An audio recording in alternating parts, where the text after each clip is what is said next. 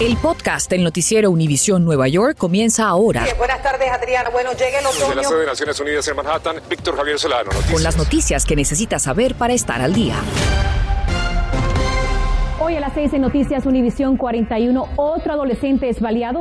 El menor intentaba abordar un autobús para escapar de sus agresores. Investigamos el alza de la violencia juvenil y lo que hacen las autoridades para detenerla. Y panel de la FDA recomienda la vacuna de refuerzo de la farmacéutica moderna con una dosis menor a las primeras dos. Un doctor nos aclara dudas.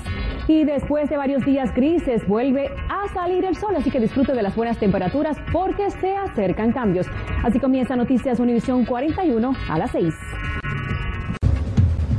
Sobrevolamos Harlem en Manhattan, donde un adolescente de 14 años fue rozado en la cabeza con una bala al abordar un autobús de la MTA. Ocurrió esta mañana en la intercepción de la avenida Lenox y la calle 139 Oeste. El joven recibió asistencia médica en la escena antes de ser trasladado a un hospital local. Y esta tarde la policía informó que el menor intentaba abordar el autobús porque huía de un grupo de jóvenes, incluyendo el pistolero, que lo venían siguiendo. Otro disparo impactó la división de seguridad del conductor, quien también fue hospitalizado por heridas leves, pero no fue baleado. Autoridades creen que el incidente está relacionado a pandillas y hasta el momento no hay arrestos. Y este es solo el más reciente entre los casos de violencia entre jóvenes menores de edad. Según datos del Archivo Nacional de la Violencia Armada, en lo que va del año se han perdido más de 1.100 vidas de adolescentes y más de 3.200 han resultado heridos en todo el país. Y en la ciudad de Nueva York, los asesinatos de adolescentes han aumentado en más del 130% en los últimos dos años. Nuestro Gary Merson tiene los datos de menores involucrados, también las consecuencias que dejan las familias y el testimonio de una madre cuyo hijo menor de edad fue asesinado. Mis hijos no quieren salir a la calle, mis otros dos hijos tienen miedo. El luto es la peor consecuencia en familias que han perdido sus hijos apenas empezando a vivir. Tal es el caso de Joan Tamares, cuyo hijo Winston Ortiz fue asesinado el año pasado por otro adolescente. El papel de los padres es fundamental, considera. Tienen que hablarle de cómo eh, respetar la vida del ser humano, cómo es tan importante, como yo te dije, hablar de la palabra de Dios a lo que, lo que Dios nos manda a nosotros hacer con otra persona, amar al prójimo.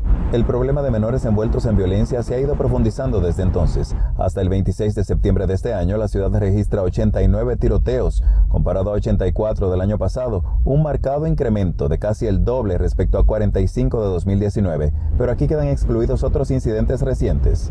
Hay un muchacho joven indiano que están peleando con un señor. Jennifer nos comentaba una riña que acababa de ver. Hace apenas una semana que un jovencito de 13 años le disparó a otro también de 13 y la policía ahora lo acusa de intento de homicidio, agresión y acoso. ¿Qué tú piensas de esos niños que son más o menos de tu edad, que están envueltos en delincuencia, en violencia así? Uh, yo pienso que es falta de educación de los padres. Sí, porque son de niños y no deben comportarse así. Caminando en el sector de Melrose, se nos acercan espontáneamente con solo ver cámaras. Los chamaquitos, los, menores, las ganguitas, eso es lo que están acabando aquí en este país. Tienen que poner leyes fuertes para los menores aquí.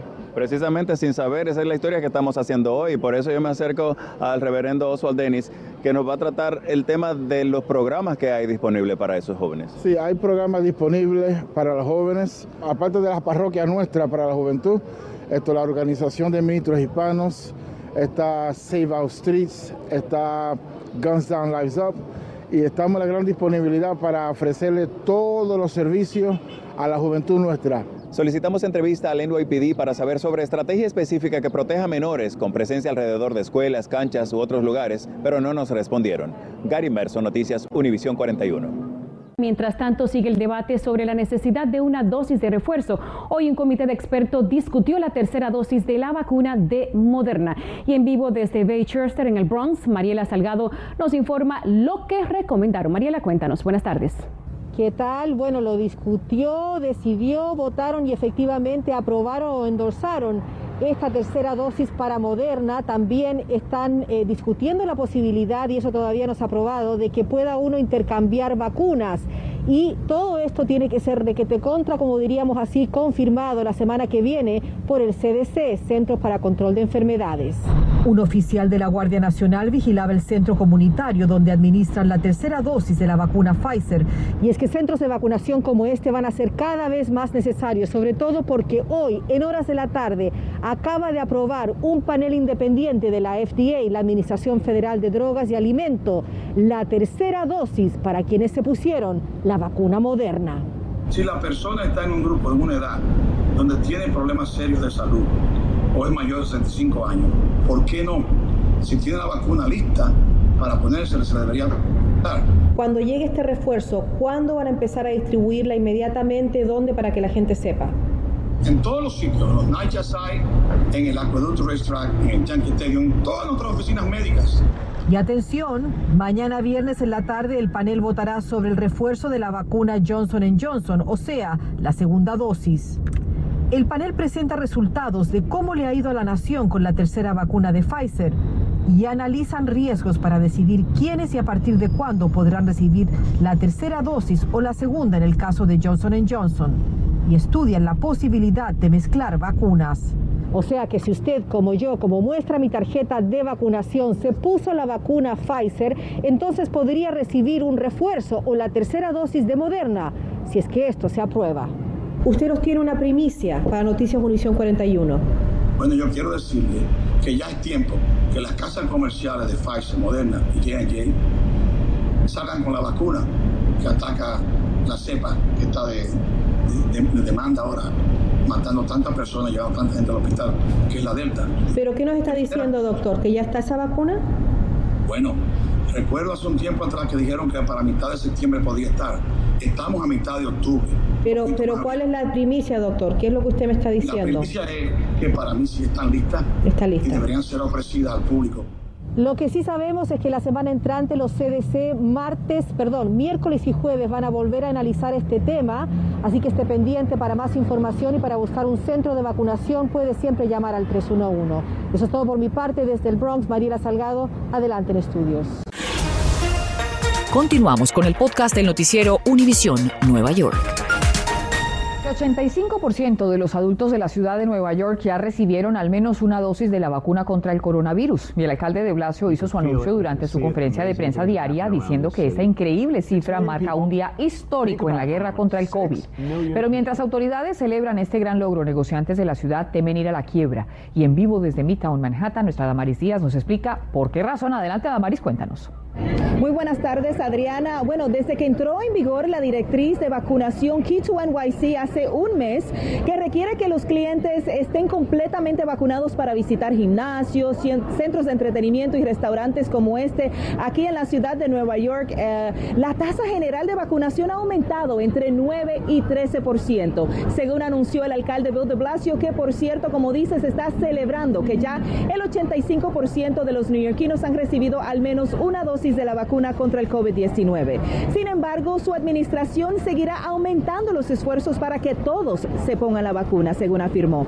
Mientras tanto, dueños de pequeños negocios batallan para salir adelante, como este que está aquí, la pulpería, en la esquina de la novena y la calle 44 en Hell's Kitchen, porque si dejan pasar a una persona que no está vacunada, la multa sería de mil dólares, algo que los dueños de pequeños negocios están evitando a todo costo, como esta eh, propietaria que visitamos en Inwood durante nuestro recorrido. Vamos a escucharla. Ahora mismo nosotros como dueños de restaurante estamos siendo afectados terriblemente. La diferencia es un 80% para ser honesta de nuestras ventas que han bajado de hace un mes para, para acá. Reportando en vivo desde Hell's Kitchen, Damaris Díaz, Noticias Univisión 41. Muchísimas gracias a Damari, por supuesto estaremos pendientes esta noche. Y se acercan las elecciones del 2 de noviembre en la ciudad de Nueva York y los votantes no solo escogerán al alcalde, sino que también decidirán sobre cinco importantes propuestas. Romy Cabral nos explica cuáles son y el impacto que podrían tener en las comunidades.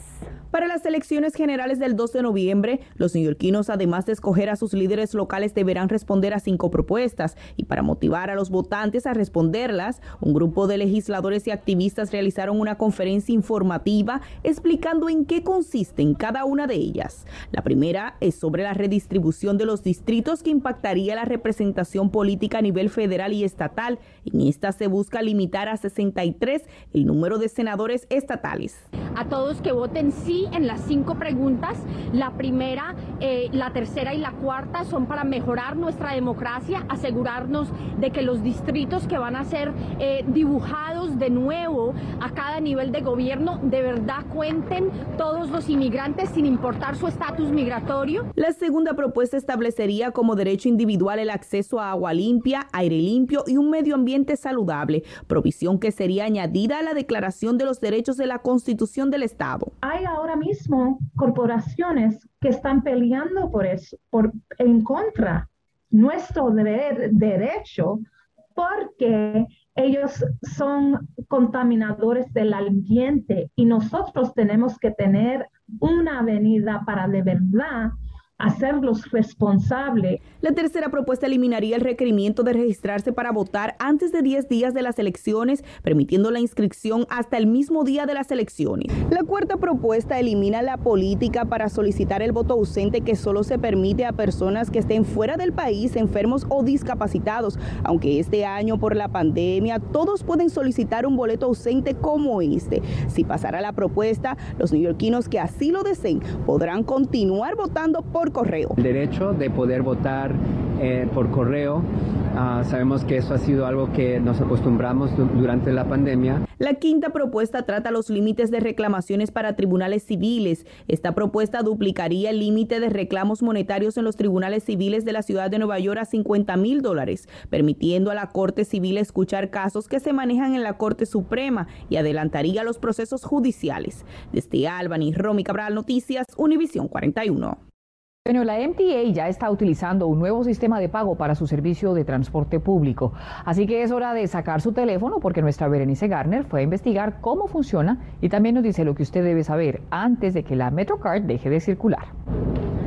Hola, ¿cómo están? Si ustedes utilizan el sistema de transporte público de la ciudad de Nueva York como los autobuses o los trenes, pues está a punto de subirse al cambio tecnológico más grande de las últimas décadas. Pasar su Metrocar por esta ranura está a punto de ser historia. Omni is the new way. Omni es el nuevo sistema electrónico de pago.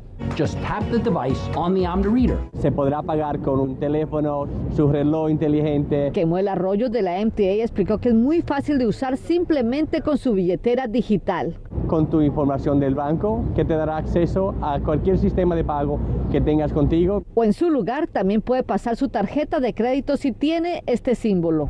Y si no tengo tarjeta de crédito, teléfono o reloj inteligente, ¿la puedo comprar en efectivo? La respuesta es sí, comprando una de estas tarjetas que ya pusieron a la venta, pero que no logramos encontrar. Estamos buscando la OVNI. ¿Allá tal vez la tienen? Posible. Ok, bueno, gracias. tu orden, mi amor. No la tienen. ¿Tienen la tarjeta OVNI? Sí, la nueva, la del metro, pero la nueva. No la Metrocar, sino la nueva. No. ¿No la tienen? Ok. Tampoco. ¿No la venden? Ok, gracias. Ok. Tampoco la tienen. ¿Y ese cómo se descarga así simplemente? David quedó sorprendido porque no tiene la tecnología, mucho menos el crédito.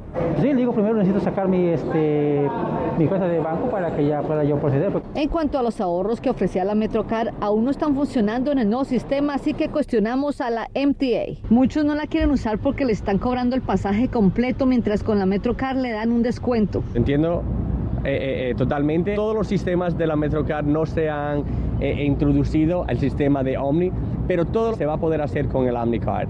Lo importante es que usted se vaya acostumbrando al cambio de aquí hasta allá, porque después del 2023 no habrá marcha atrás.